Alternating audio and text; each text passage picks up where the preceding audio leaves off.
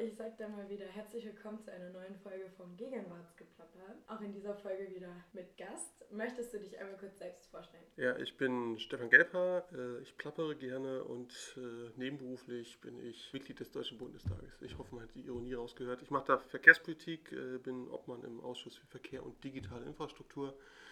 Und meine Steckenpferdthemen sind Radverkehr, da bin ich der Sprecher für städtische Mobilität, das heißt alles, was Digitalisierung und also die neuen Möglichkeiten, sich fortzubewegen sind. Ähm, habe da aber auch das Thema Bus und Bahn, gerade die Verknüpfung ist natürlich spannend. Und ja, ich glaube, zu meinem Wesen gehört dazu, dass ich äh, einmal Berliner bin, also eine Berliner Pflanze. Äh, habe an der Humboldt-Universität Recht studiert und bin auch Anwalt, habe sehr viel Strafverteidigung gemacht. Ah, okay, cool. Und wie lange bist du jetzt schon im Bundestag? Ich bin seit dieser Legislatur im Bundestag, also seit 2017 und war vorher äh, im Berliner Abgeordnetenhaus, also dem Berliner Landesparlament. Äh, habe da ja dann auch völlig überraschend auch dort Verkehrspolitik gemacht, aber mhm. noch ein bisschen Medien- und Netzpolitik dazu. Okay, und hast du dir diese Themenbereiche selbst ausgesucht, durch das Studium dann, oder wie bist du da gelandet, dass du jetzt dich äh, mit Verkehrspolitik und so weiter auseinandersetzt? Gute Frage. Ähm, es ist wirklich so eine, so eine Entwicklung gewesen. Ich war, bevor ich äh, Parlamentarier geworden bin, habe ich mich äh, erst ehrenamtlich in meinem Kreisverband engagiert, das war Pankow, und bin von dort dann irgendwann in den Landesvorstand gegangen oder gewählt worden und da war ich dann Landesvorsitzender und äh, da hat man ja ganz verschiedene Aufgaben. Also Parteivorsitzender, da hast du tausend Sachen zu tun. Partei aufbauen, Mitglieder, äh, Parteitage veranstalten und organisieren, politische Zuspitzung und so weiter. Aber für mich war es auch immer wichtig, dass wir als Partei auch aktionsfähig sind und ich habe mich damals äh, mit anderen zusammengeschlossen ähm, und den Widerstand gegen den Weiterbau der A100 organisiert. Und so kam ich letztlich äh, zur Verkehrspolitik von der einen Seite. Bei meiner juristischen Seite ist es so, dass äh, im Strafrecht auch wahnsinnig viel Verkehrsstrafrecht dabei ist. Mhm. Das war so ein bisschen die zweite Säule. Und die dritte Säule war dann, dass ich, nachdem ich quasi gegen äh, die A100 äh, protestiert, organisiert habe, ich im Abgeordnetenhaus einmal Verkehrspolitik als Thema dann genommen habe, um das fortzuführen, aber auch vor allem um nicht bloß äh, gegen eine Sache zu sein, sondern das Gegenbild zu entwerfen. Also wie könnte denn eine Mobilität im 21. Jahrhundert in Berlin aussehen? Und das habe ich dann vollends in dieses Thema reingeführt. Okay. Und dein Studium hast du aber abgeschlossen? Das ist eine merkwürdige Frage. Also ja. Ich bin Studentin, also so, durchaus ja. berechtigte Frage. ähm, nee, ist okay, vollkommen. Äh, also gibt ja keine schlechten Fragen, das war vielleicht eine schlechte Antwort. Nee, ich habe mein erstes wie mein zweites Staatsexamen absolviert, erfolgreich absolviert und auch gar nicht mal so schlecht. Achso, äh, gibt es da auch so normale Noten wie in der Schule? Äh, nee, das ist bei den Juristen in der Tat anders. Da gibt es zwischen 0 und 18 Punkten. Mhm. Ab 4 Punkten hat man bestanden. Mhm. 18 Punkte kriegt quasi keiner. Ah, ähm, der normale Durchschnitt liegt dann, also so ein Staatsexamen, ich weiß ehrlich gesagt nicht ganz genau, aber irgendwie bei 5 oder 6 Punkten. Das ist so der Durchschnitt, was mhm. die Leute kriegen. Also alle bestehen quasi knapp und da war ich doch deutlich drüber. Aber die 18 war trotzdem noch sehr weit entfernt. Alles klar, jetzt wissen wir auch das. Und dann äh, hast du direkt nach der Schule studiert oder wie, wie bist du da an der Uni gelandet erstmal? Also ich bin ja in Pankow zur Schule gegangen, war dann auf dem Karl von Ossetzky Gymnasium ähm, und äh, habe mich dann fürs Studium beworben, aber da, damals gab es noch äh, Wehr- und Zivildienst. Ich habe Wehrdienst verweigert, äh, dann aber Zivildienst gemacht. Äh, ich hatte dann eine Zusage von der Uni, obwohl ich gar nicht, also in der Schule war ich jetzt nicht der beste Schüler, ähm, aber so für einen guten Schnitt hat es immer noch gereicht. Äh, ich hatte dann aber in dem Jahr, wo ich mich beworben hatte, habe ich eine Zusage bekommen, musste dann aber aussetzen wegen Zivildienst. Mhm. War, auch eine sehr gute Zeit, coole Leute kennengelernt und so. Und ein Jahr später hätte ich wahrscheinlich mit meinem Abischnitt gar keinen Studiumsplatz mehr bekommen, hatte aber die Zusage und durfte deswegen das an der Humboldt-Universität machen, das Studium. Okay, ja, Glück muss man auch mal haben, oder? Und was hast du für einen Zivildienst gemacht? Äh, Im Zivildienst war ich in einer äh, Einrichtung, die eine Tagespflege gemacht hat für ältere Menschen. Das heißt, die Menschen haben noch zu Hause gewohnt, waren noch mhm. halbwegs fit und die haben wir halt dann 1, 2, 3, 4, 5 Mal in der Woche abgeholt, war sehr unterschiedlich und dann mit denen zusammen den Tag verbracht. Also mhm völlig unterschiedliche Geschichten dann halt gemacht. Also da waren auch einige wirklich noch sehr, sehr fit. Mit denen muss man dann auch ja, nicht nur Spiele spielen, sondern wirklich dann irgendwas äh, tun. Andere waren halt körperlich zum Beispiel nicht mehr fit. Da waren es dann halt auch selbst Wiederermächtigungsgeschichten, äh, also quasi ganz sanfter Sport, wenn man so will. Mhm. Ähm, ja, da waren natürlich immer welche, die das ausgebildet, die darin ausgebildet waren. ähm, während äh, mein Kollege, also wir waren zwei Zivildienstleister in der Einrichtung, dann letztlich die Mädchen für alles waren, würde man früher vielleicht gesagt haben. Ähm, also wir haben morgens die Leute abgeholt und sie abends wieder nach Hause gebracht. Wir haben dort Schränke gebaut, wir haben den Mittagessen gemacht, äh, teilweise dir auch beim Mittagessen geholfen. Also querbeet, alles beieinander. Okay, aber dann ausschließlich mit älteren Leuten. Das waren äh, ausschließlich, also das war eine Tagesbetreuungsstätte für ältere Leute. Ja. Okay. Keine Kita. Würdest du heutzutage, es gibt ja jetzt wieder die Debatte, ob, äh, ob die Wehrpflicht wieder eingeführt werden soll, würdest du dich dafür stark machen, dass man äh, wieder die Wahl haben sollte nach der Schule, ob man Zivildienst oder äh, Wehrpflicht antritt? Also wir haben ja leider nur eine ausgesetzte Wehrpflicht. Ah, Ähm, okay, also die ist äh, gar nicht final abgeschafft. Oder? Die, die ist quasi nur vom, ähm, von einem äh, ehemaligen Verteidigungsminister ausgesetzt worden. Ne? Also Mhm. so, das ist, die jetzt schon wieder einzuführen, würde faktisch wie eine Wiedereinführung wirken, Mhm. ähm, weil keiner weiß, dass die überhaupt noch richtig existent ist. ja, So. ich wusste es jetzt zum Beispiel nicht. Ähm, ich bin aber vehement dagegen, die wieder einzuführen. So, Mhm. ich glaube, wir brauchen die nicht. Ich finde das auch nicht schlau. Es hat sich jetzt auch in den vi- vielen Jahren, die es die nicht gegeben hat, irgendwie ein massives Manko ergeben. Ich glaube, dass wir die 50 Milliarden für die Bundeswehr, die wir da jedes Jahr ausgeben, wahrscheinlich noch anders schlauer einsetzen könnten. Ähm, ich finde es aber gut, wenn es äh, Bundesfreiwilligendienst gibt, also wenn es so Angebote gibt, wo Leute, die nach der Schule sagen, boah, ich weiß jetzt noch gar nicht, wo ich genau hin mit mir will und dann mal so ein Jahr, ein soziales Jahr, ein ökologisches Jahr, was auch immer, äh, da reinzuschieben, das äh, ist bestimmt nicht die schlechteste Wahl. Also mir hat dieses Jahr definitiv äh, geholfen und mich noch vorangebracht, wiewohl ich schon eigentlich wusste, wo ich hin will. Trotzdem war es nicht verkehrt, aber dass man das quasi als äh, nicht als Option hat, sondern letztlich als Zwang, das ist halt nicht der richtige Weg. War auch damals nicht der richtige Weg, auch alle gefühlt, die das gemacht haben, so gesehen. Ja, okay. Hm? Ja, ich meine, es gibt ja mit FSJ und so genug Optionen. Genau, und man muss ehrlich sagen, bei FSJ, äh, also die Wehrpflicht als auch der Zivildienst, die waren ja damals nur für die äh, Jungen, für die Männer. Mhm, so.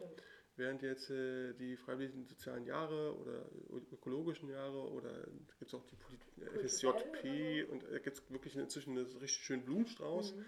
Ähm, das ist ja, steht ja allen offen, ist deswegen auch schon mal einen guten Schritt diskriminierungsfreier. Ähm, deswegen ist das die bessere Option, das da in die Richtung weiterzuentwickeln. Okay. Ja, also ich finde ja sowieso dieses ähm, Reinschnuppern in, in, in Arbeitsbereiche, das ist was, was man äh, durchaus kultivieren sollte zu vernünftigen Bedingungen, nicht Arbeitsplatz ersetzen und so weiter. Aber das äh, macht Sinn, vor allem das müssen wir als Menschen auch lernen, weil äh, es ist ja, äh, also deine Großeltern, deine Eltern vielleicht auch noch, die haben alle einen Job gelernt und den dann häufig das ganze Leben lang durchgemacht und das ändert sich ja gerade ein Stück weit. Ne, weil die, die Dynamik im Arbeitsmarkt ja so zugenommen hat, Digitalisierung als Stichwort. Ja. Und das ist halt einfach, was du mit 18 vielleicht mal lernst äh, und mit 22, 24 irgendwie abschließt und dann beginnst, dass du da mit 65 das auch noch machst. Das ist vielleicht beim Tischler noch so, Mhm. so aber selbst der wird mit Digitalisierung sein Berufsbild ein bisschen verändern. Also ich finde, wir müssen dieses lebenslange Lernen langsam mal wirklich Ja. annehmen. Ich habe jetzt von Finnland gelesen, Aha. dass die da äh, für die Gesamtbevölkerung KI-Kurse anbieten und da schon 350.000 Leute sowas gemacht haben. Okay. Was Einfach nur um lernt dieses- man denn da so? Ja, keine Ahnung. Ich kann, ich kann weder man noch. selbst künstlich intelligent wird oder wie? Ich glaube, das ist eher so ein, ein, ein Kennenlernen, welche Optionen es da gibt Ah ja, äh, okay. und dann quasi in diese Debatte reinziehen, die darum existiert, auch ein Abbau von äh, Ängsten vielleicht Mhm. und äh, Erkennen der Möglichkeiten äh, und trotzdem auch das richtige Einschätzen von Risiken, die damit natürlich trotzdem verbunden sind. Tatsächlicherweise habe ich das jetzt einfach mal so, ich habe es nur gelesen, ich habe es jetzt noch nicht vertieft. Ich fand es so, Ja. bloß so spannend, dass es halt hängen geblieben ist. Ne? Ist ja schon Ja. mal was, wenn man schon schon was, gelesen hat. Ähm, War auch erst heute früh. Also, Ah, okay, also noch ganz frisch. Ja. Richtige News hier. Ähm, genau, was sagst du denn grundsätzlich zum Bildungswesen in Skandinavien im Vergleich zu Deutschland? Weil als ich in der Grundschule war, haben wir immer irgendwie Artikel gelesen darüber, dass das in Schweden beispielsweise, meine ich, war das, äh, so gelöst ist, dass die Kinder selber entscheiden, wann sie zur Schule gehen, dass sie in Kleingruppen lernen und dass sie das Ganze viel individualisierter haben als jetzt hier. Und ähm, Hm. ja, was sagst du aktuell zum Bildungssystem hier jetzt zum Beispiel? Ja, wir haben ja 16 verschiedene Bildungssysteme, ne? Ah ja, also klar. weil wir 16 äh, 16 Bundesländer haben. Ähm, deswegen fällt jetzt ein grundsätzliches Urteil nicht ganz so leicht. Ich würde sagen, wir haben in Deutschland schon ein halbwegs okayes Bildungssystem, aber es gibt halt ein paar eklatante Schwächen. Also zum Beispiel, jetzt mal aus Elternsicht gesprochen, die Einschulung als auch der Übergang von einer Schule zur anderen Schule. Ja, also, mhm. von der, also in Berlin ist ja der Wechsel standardmäßig von der 6. zur 7. Klasse, mhm. von der Grundschule zur Oberschule. In anderen Bundesländern ist er von der 4. zur 5. Genau, aber bei mir zum Beispiel, ich komme aus äh, Südniedersachsen und bin dann zur mhm. 5. gewechselt.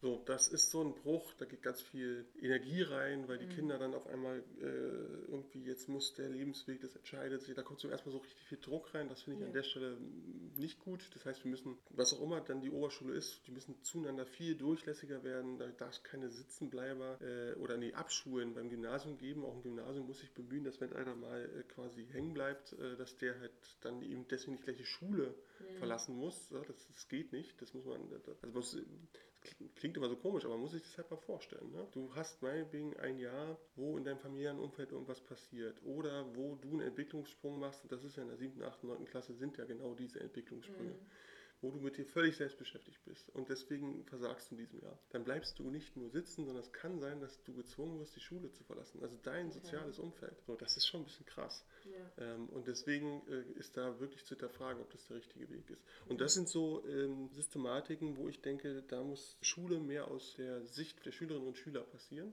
ne? dass man ein bisschen genauer hinschaut.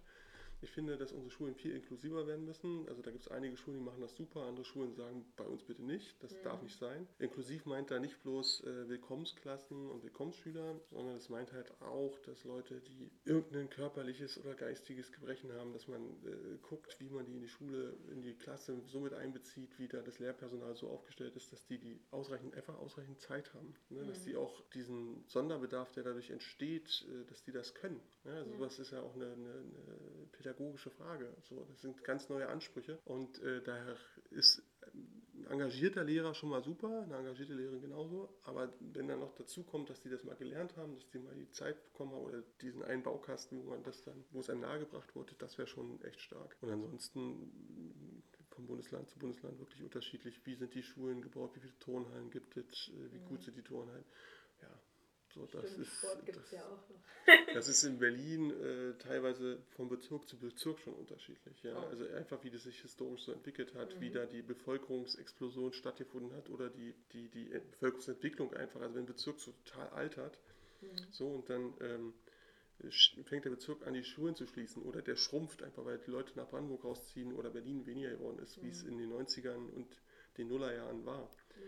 Und auf einmal kippt dieser Trend und innerhalb von zehn Jahren wird Berlin von einer 3 Millionen Stadt zu einer 4 Millionen Stadt. Ja. Mit unglaublich viel mehr Kindern und das äh, ist aber dann in drei Bezirken noch mal krasser als in irgendwie zwei anderen. Da mhm. gibt es natürlich ein Problem mit den Baulichkeiten. Ja. So, und da muss eine Stadt wahnsinnig schnell und hart darauf reagieren. Und das ist in einigen Bezirken ein bisschen besser gelungen als anderen, mhm. muss man so sagen.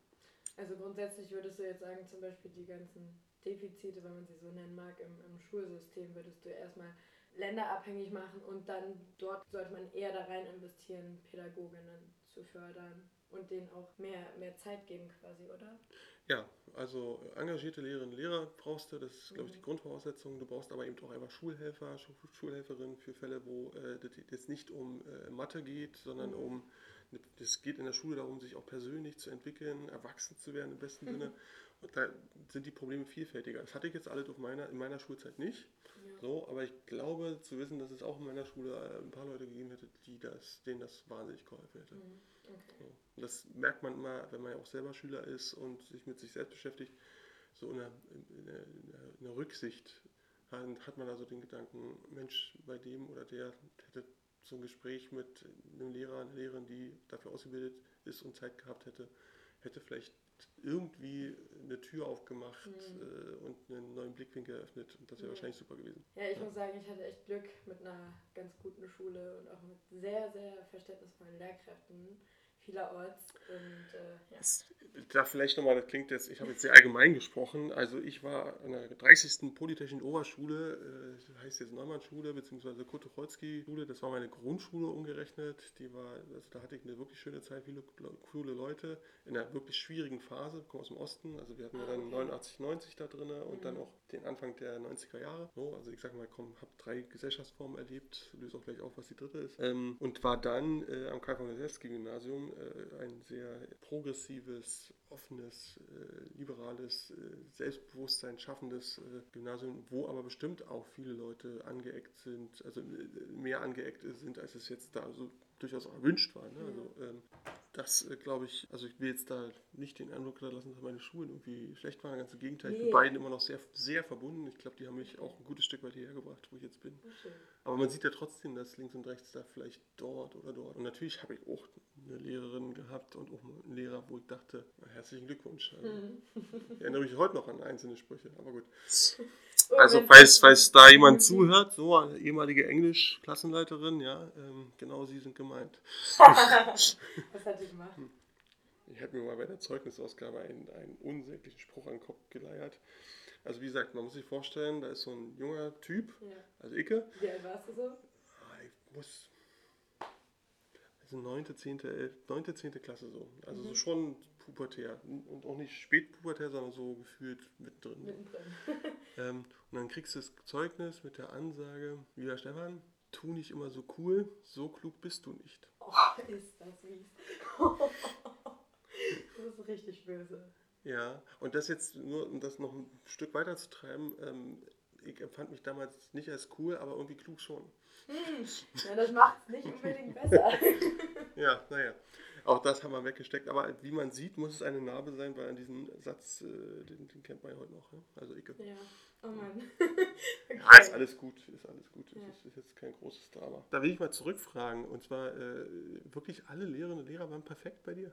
Nein, nicht, nicht alle ah, okay. Na, dann ist er wieder. Lehrerinnen. Das Ding ist nur, mein Bruder aus der gleichen Schule und er hat teilweise die gleichen Lehrkräfte. Und der ist noch an der Schule? Ja, also. Nee, dann sind alle Lehrer super dort. Ich, ich, kann noch, noch nicht austeilen. Noch nicht frei reden? Das dauert noch. Aber wir sind doch freies Jahre, Land, oder? Hm? Wir sind vom freies Land, kannst du sagen. das stimmt, aber wenn ich jetzt hier äh, das eine oder andere kritische Wort sage, könnte das, könnte das vielleicht. Nein, wir haben doch keine Sippenhaft. Also, das glaube ich jetzt nicht. Naja, nein, aber. Äh, Vorsicht ist die Mutter der Porzellankaste. Okay. Mhm, ich hatte in den Naturwissenschaften und seit bisschen allgemeiner Zeit tatsächlich äh, so diverse Lehrkräfte, mit denen ich überhaupt nicht zurechtkam. Ich bin auch super schlecht da drin gewesen, also ich kann gar nichts mit äh, Mathe, Physik, Bio, Chemie anfangen. Dann verrate ich jetzt nicht meine Leistungskurse.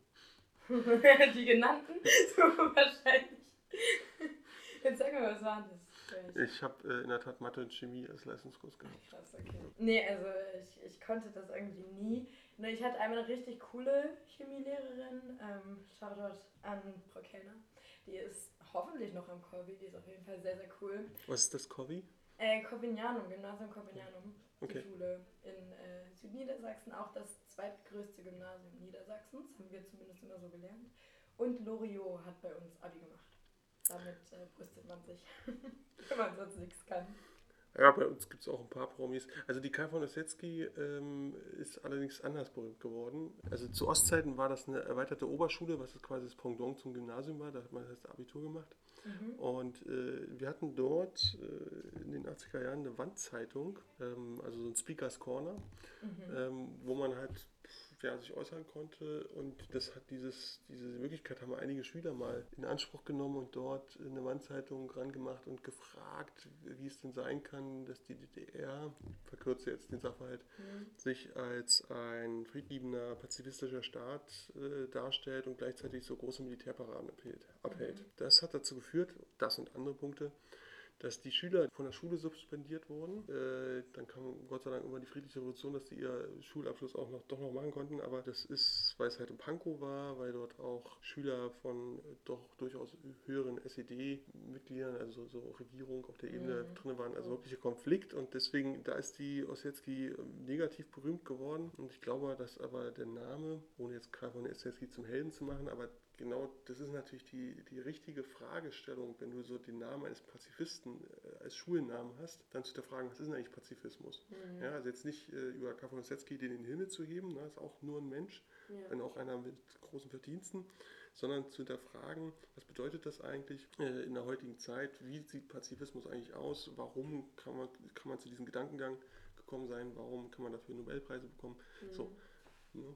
Also das, deswegen war das schon äh, ein absolut berechtigter Punkt und man hat trotzdem gesehen, wo die DDR dann der Staat war, wo, ähm, wo, wo, dieser Staat mit dem Scherzen aufhörte. Mhm.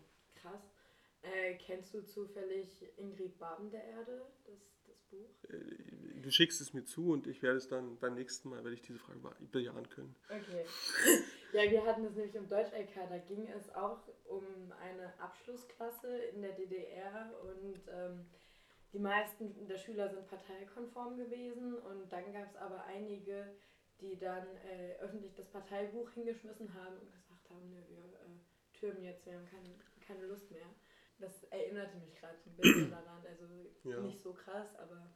Also ich glaube, Richtung. die DDR ist wie jeder Staat nie ganz 100%, fast wie fast jeder Staat, nie ganz eindeutig. Also ich hatte mhm. eine wirklich gute Kindheit in der DDR. Ich glaube, dass die DDR als Staat für die meisten Kinder jetzt durchaus eine, eine schöne Kindheit bieten konnte. Ähm, gab da vielleicht ein, zwei Ausnahmen. Zum einen, wenn deine Eltern irgendwie völligen Impact mit dem Staat hatten, da gab es, dann kann dann wirklich auch fürs Kind harte Implikationen gehabt haben. Mhm. Ähm, wenn zum Beispiel das Kind und die Eltern irgendwie in der Kirche waren, das war halt äh, der nicht so gern gesehen ja. und da gab es dann äh, auch Reaktionen. Ne? Ähm, ist halt eine Diktatur gewesen. Muss, muss man, da beißt ja. die Maus keinen Faden ab. Ich finde bloß, dass die DDR ist ein abgeschlossener Zeitraum eines Staates. Äh, deswegen kann man äh, den bewerten. Man muss aber aufpassen, dass man nicht so pauschale Bewertungen trifft. Zum Beispiel die DDR war ja auch mal eine Demokratie. Mhm. Nämlich genau für dieses kurze Zeitstück nach der friedlichen Revolution. Da gab es eine freie Wahl, die freie Volkskammerwahl von 1990.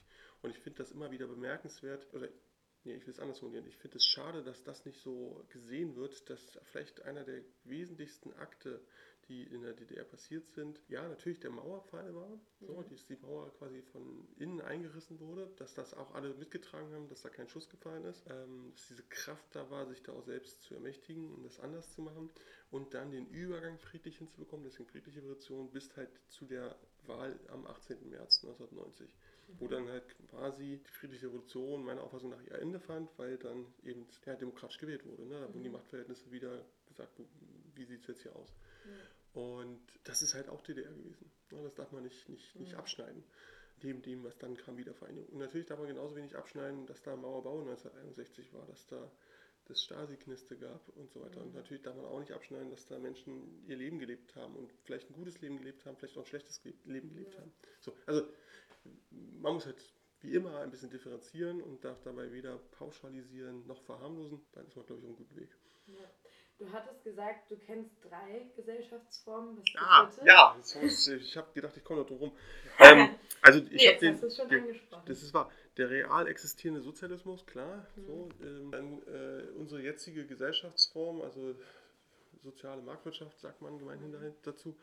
Äh, und dann war noch ein Teil dazwischen. Ich kann den schwer eingrenzen, aber nachdem die friedliche Revolution begonnen hat, da hatten wir in der DDR zum einen jetzt runde Tische, das heißt, wir hatten nicht so eine richtige Staatsmacht mehr. Und dann hatten wir auch die wilden 90er Jahre, äh, wo die Staatsmacht, auch die äh, dann vom, äh, von der Bundesrepublik neu konstituierte Staatsmacht, eigentlich ehrlich gesagt noch nicht so Raum gegriffen hatte. Also die mhm. Polizisten mhm. waren halt erstens wenige, zweitens deutlich zurückhaltender. Das hat man auch dann an verschiedenen Stellen gemerkt. Es gab viel mehr Freiräume, das war häufig positiv, äh, also mit der Berlin und Techno, ne, Freiräume.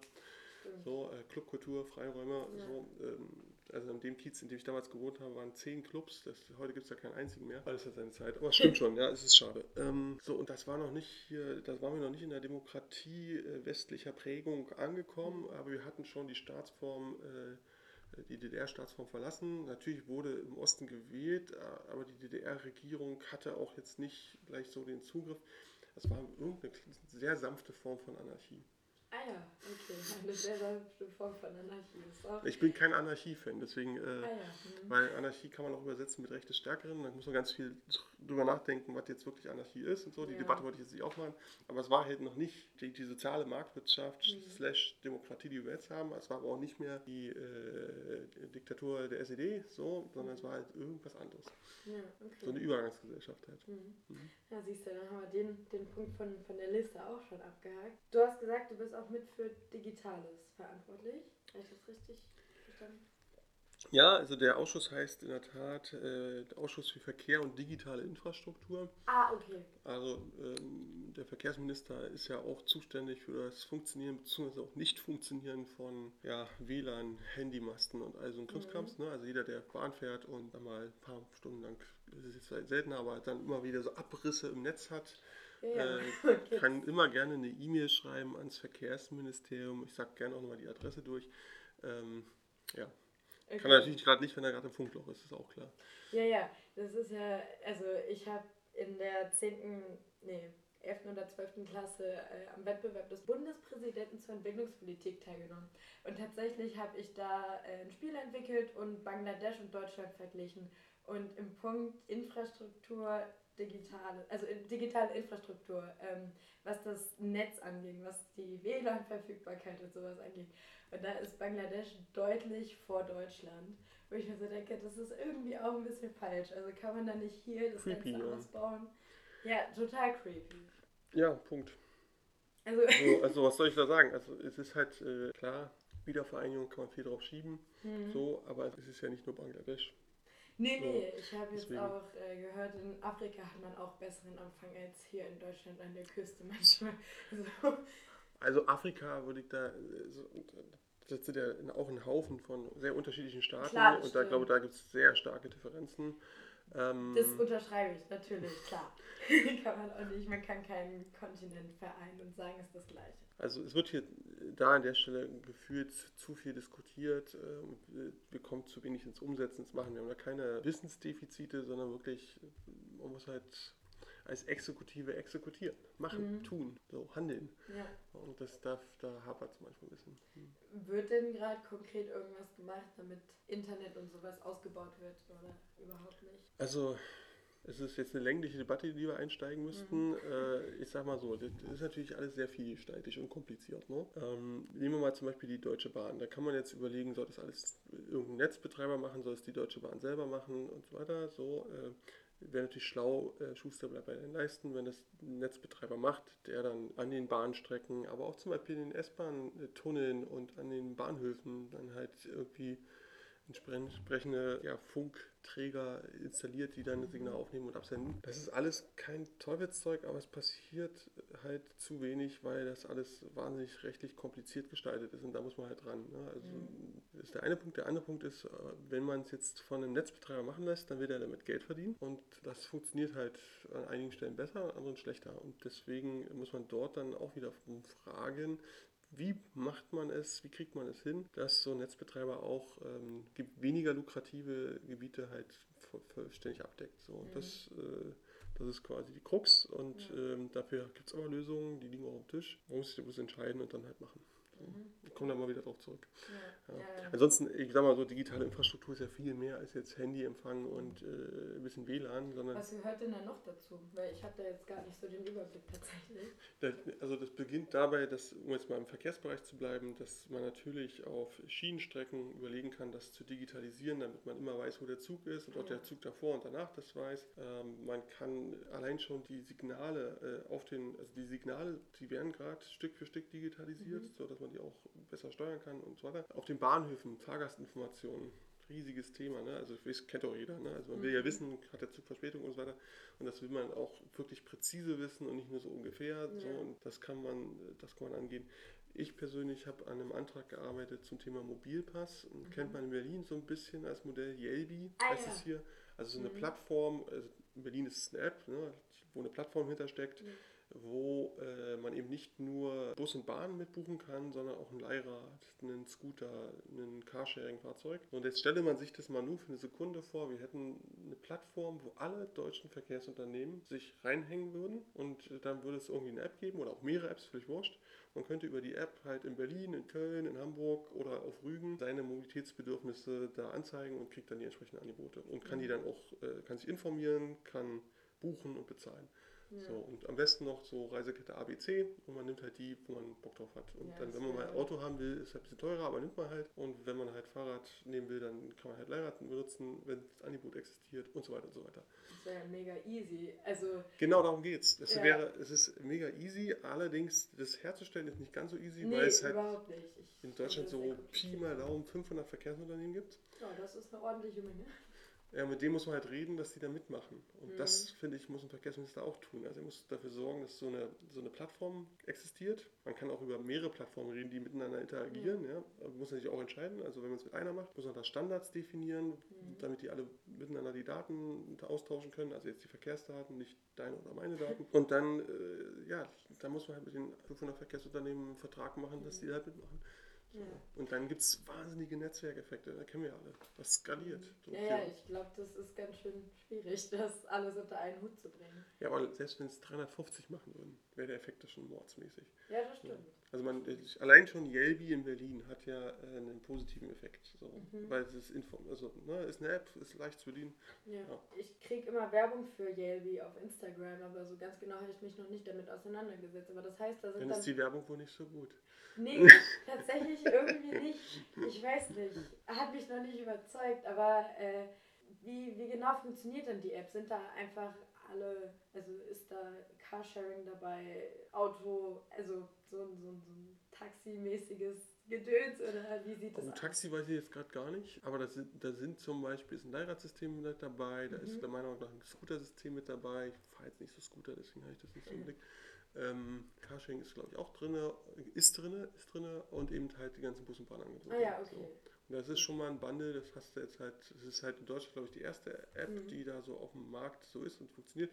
Die haben die Berliner sich auch das abgeschaut von den Finnen, Aha. die mhm. nämlich da auch schon sowas, äh, das heißt dort, oh, jetzt was Falsches erzähle, ich glaube Wim, Mhm. so, und da haben die das kopiert und haben auch gesagt, okay, wir müssen einen Standard definieren, dass Ja. halt, nehmen wir mal das Leihfahrradsystem an, dass, dass man über die App sehen kann, wo da ist, hier in der Nähe ist ein Leihfahrrad, was man nutzen kann. Und dazu muss man halt definieren, mal plattformiert, ist es eine Excel-Tabelle, aus der die Daten eingelesen werden Mhm. oder irgendwas anderes. Und das, Okay. das ist quasi, da müssen die, diese Verbindungen müssen geschaffen werden, damit es dann äh, in einer App zusammengeführt werden kann und verarbeitet werden kann. Dann sollte ich Yelby wohl probieren. Äh, Das war ich jetzt besser als die Werbung auf Instagram. ja, überzeugend auf jeden Fall. Dann naja, wenn es für. Bus und Bahn ist, dann bringt es mir ja was. Ja. ja, gut, also wenn du jetzt eh eine Umweltkarte in Berlin hast, dann hast du das ja eh alles. Ne? Studententicket. Ja, das ist ja sogar noch geiler. ähm, da muss man gucken, da ist es dann wahrscheinlich eher, dass man die weiteren Dienste da noch mit benutzen kann. Aber einfach mal ankicken, ja. So. Ja, ich mal. werde mal irgendwann mich mit den Yelby-Leuten zusammensetzen und über die Werbung reden. Ja, ja, weil irgendwie. Weil wenn das, wenn das bei dir nicht funzt, dann haben die was falsch gemacht. Ja, schon. ich klicke tatsächlich erstaunlich viel Werbung auf Instagram an. Aber was ich auch komisch finde, ist, dass ich immer Werbung für Leute kriege, denen ich eh schon folge. Oder von Freunden, die irgendwas bewerben. Werbung für Leute?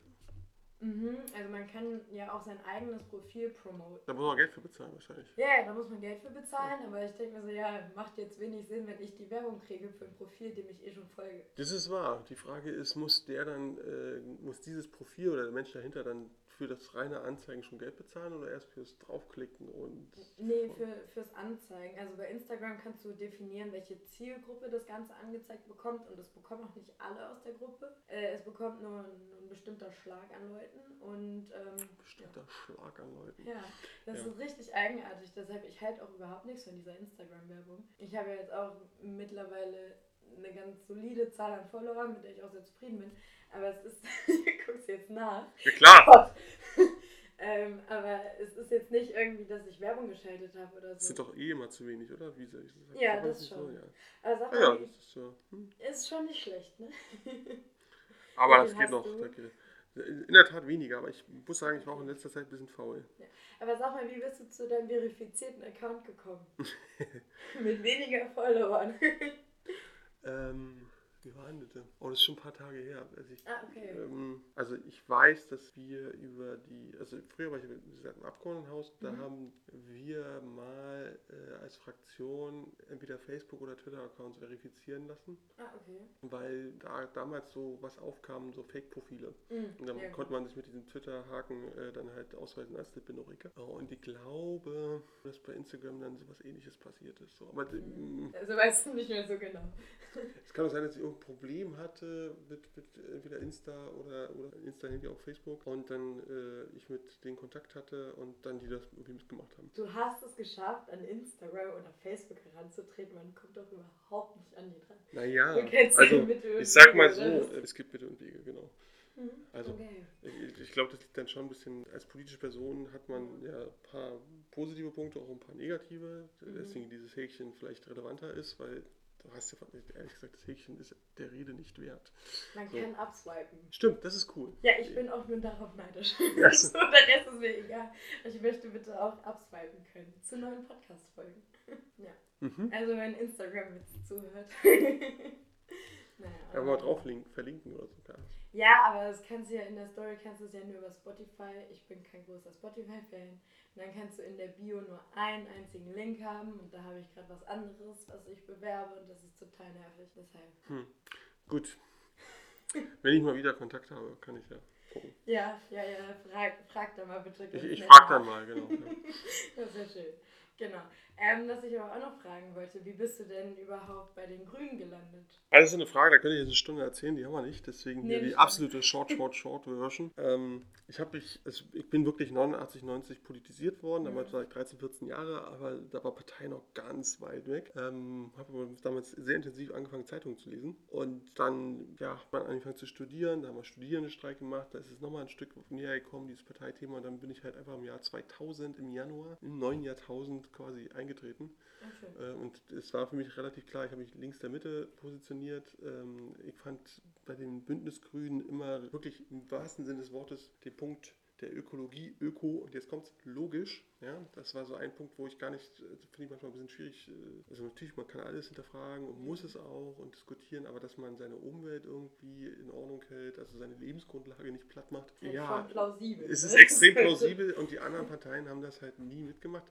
Mhm. Aber der, der wirkliche, die weiteren wirklichen, wirklichen Entscheidungspunkte war, dass ich halt die Kombination aus Ökologie, Soziales, äh, diesen Dingen mit Freiheit sehr spannend fand und was mich auch getriggert hat, dass es halt Bündnis 90 die Grünen waren. Und ich komme Ja. halt aus dem Osten und ich fand es irgendwie cool, dass eine Partei auch im Parteinamen sagt, hey, 1990 ist bei uns irgendwas passiert. Das ist nicht Mhm. bloß, äh, wir sind nicht bloß irgendwie ein paar Quadratmeter größer geworden, sondern da ist eine neue Gruppe entstanden. Also da sind mehrere Menschen zusammengekommen und äh, bauen jetzt an was Neuem. Und das war halt bei Bündnis 90 die Grünen stärker manifestiert. Und ich fand auch, dass wir bei Bündnis Grünen einen differenzierten Blick auf die Vergangenheit haben. Bei uns sind ja wirklich auch die äh, friedlichen Revolutionäre noch mit in der Partei drin, Mhm. viele davon, bei weitem nicht alle, aber wirklich so. Und deswegen gibt es natürlich da keinen verkehrten Blick auf die DDR.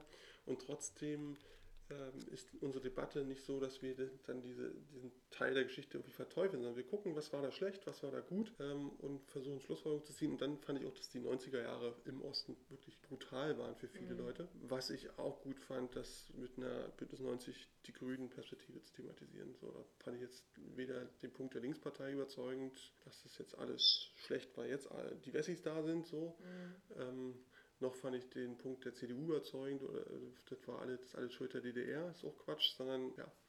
Naja, also da können wir jetzt auch wieder eine Stunde drüber reden. Also Ökologie, Soziales das sind Themen, die mich bewegen. Internationales hat mich bewegt. Da bin ich mit den Grünen manchmal auch damals nicht so ganz äh, einer Meinung gewesen.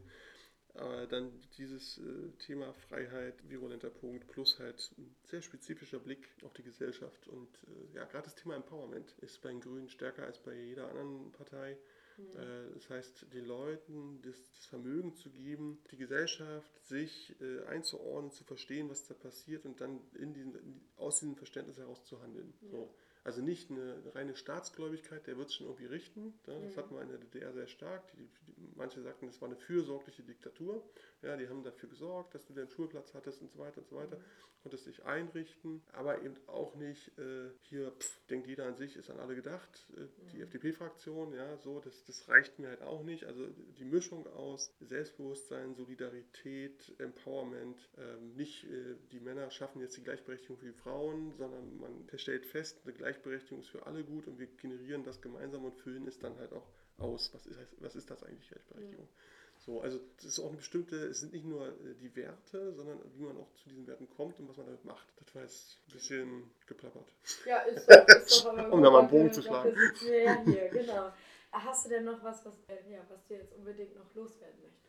Das ist ja mal so eine, so eine allgemeine äh, Statementfrage. Ja, Leute, fahrt Fahrrad, ne? Ähm, nee, also, also, ich glaube, wir haben gerade zwei äh, megapolitische Themen. Das ist einmal äh, die Entwicklung, vielleicht auch die Bewahrung unserer offenen Gesellschaft. Ja. So, ähm, ich sage bei weitem nicht nur Bewahrung, sondern da gibt es auch noch viel zu entwickeln. Ähm, aber die wird ja gerade auch von innen wie von außen äh, verächtlich gemacht, in Frage gestellt und so weiter. In Frage stellen ist gut, verächtlich machen nicht so. Und ich glaube, dass da alle aufgerufen sind, ihren Handschlag zu tun. Also man kann das nicht delegieren an irgendeine Partei. So. Und das ist schon der Punkt, dass wenn man jemanden trifft oder jemanden im Bekanntenkreis hat oder auch in der Familie, der da oder die da, meistens sind es eher der, hart destruktiv unterwegs sind, das Gespräch lohnt. Und einfach nur, um demjenigen zu zeigen, dass es da andere Meinungen gibt und darum nachzusuchen, dass auch das respektiert wird. Punkt 1. Und dass man aber auch eine Grundlage bilden muss, dass Diskriminierung eben eine schwierige Kiste ist, gerade wenn sie sich an Herkunft, Hautfarbe oder was auch immer in diese Richtung festmacht. So, das ist der eine Punkt.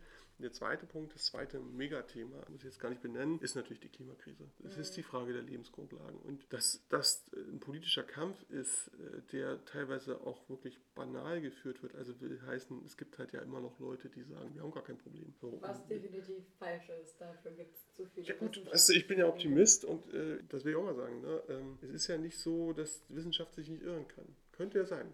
So. Kann sein, dass sich 99% der Wissenschaftler irren. So, das ist möglich. Ich bin Optimist, ich hoffe das sogar, dass sie sich irren.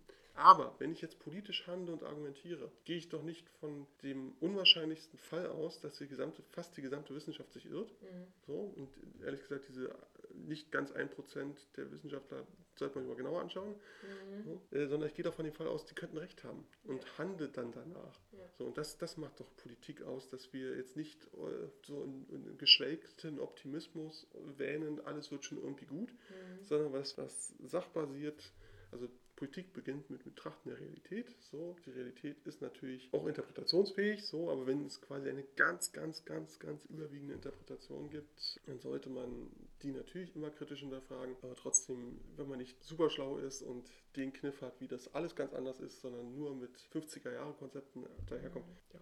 Ich glaube, Punkt ist gemacht, ja. Also, äh, und da müssen wir, das ist ja die erste Ebene. Die zweite Ebene ist, dass dann die Leute nicht nur erzählen, dass sie was für Ökologie tun, sondern es auch tun. Ja. Also Windabstandsregelungen, die Windkraft verunmöglichen, mit Mhm. Verlaub, das ist Quatsch. Ne? Also das hat jetzt aber der Wirtschaftsminister gemacht.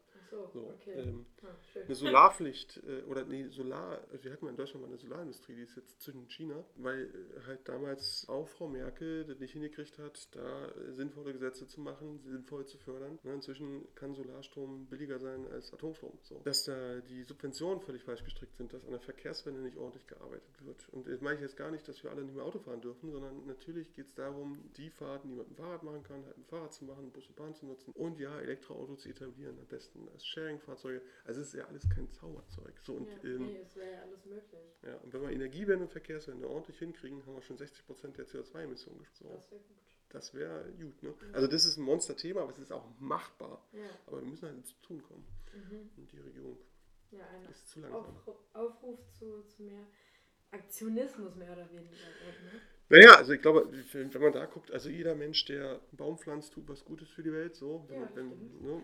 ja, also so eigen, also ich habe schon sehr viele Bäume gepflanzt, ne? also ich rede da nicht nur. Also da kann man was tätig werden. Man kann natürlich auch schauen, wie man sein Mobilitätsverhalten ein bisschen anpasst, äh, ob man jeden Tag äh, einen Braten essen muss oder vielleicht dann auch mal sich anders ernähren kann. Und da geht es nicht darum, dass man gleich von 100 auf 0 oder von 0 auf 100 geht, sondern einfach wirklich sich bewusst machen, welchen Teil sp- spielt man da Mhm. was kann man ändern, was will man auch ändern Und dann, wenn da alle so ein bisschen nachdenken, dann schaffen wir was als Gesellschaft. Und wenn dann die Politik noch so ein bisschen mitmacht und vielleicht die Wirtschaft auch noch, wow, dann geht es hier richtig ab. Das Und es wird uns gut. dabei nicht schlechter gehen, es wird uns dabei besser gehen, weil schlechte Luft ist nicht nur schlecht fürs Klima unter Umständen, sondern halt auch fürs Atmen so. Ne? Mhm, Ist schon auch. Äh, Hab ich ja, mal nicht gelesen. Nicht so gut.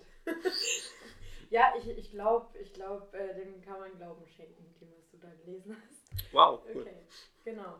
Ja, dann ähm, wäre es das soweit erstmal von meiner Seite. Ich glaube, wir könnten noch so viel weiter quatschen, dass wir echt noch eine Ach, echt, zweite ja? Runde machen. Dann müssen wir du machen. Klar. Also Ja. machen wir aber irgendwann ein Follow-up, das ist doch gut. Mhm. Also meine, ich weiß ja nicht, wie lange deine Hörer mal dranbleiben. Wenn dann nach 15 Minuten der Alarmungseffekt einsetzt und wir mal weiterreden, ist ja auch nicht gut. Ne? Ja, eben. Deshalb, äh, ich bin ja nicht Thilo Jung, der äh, drei Stunden Formate da macht.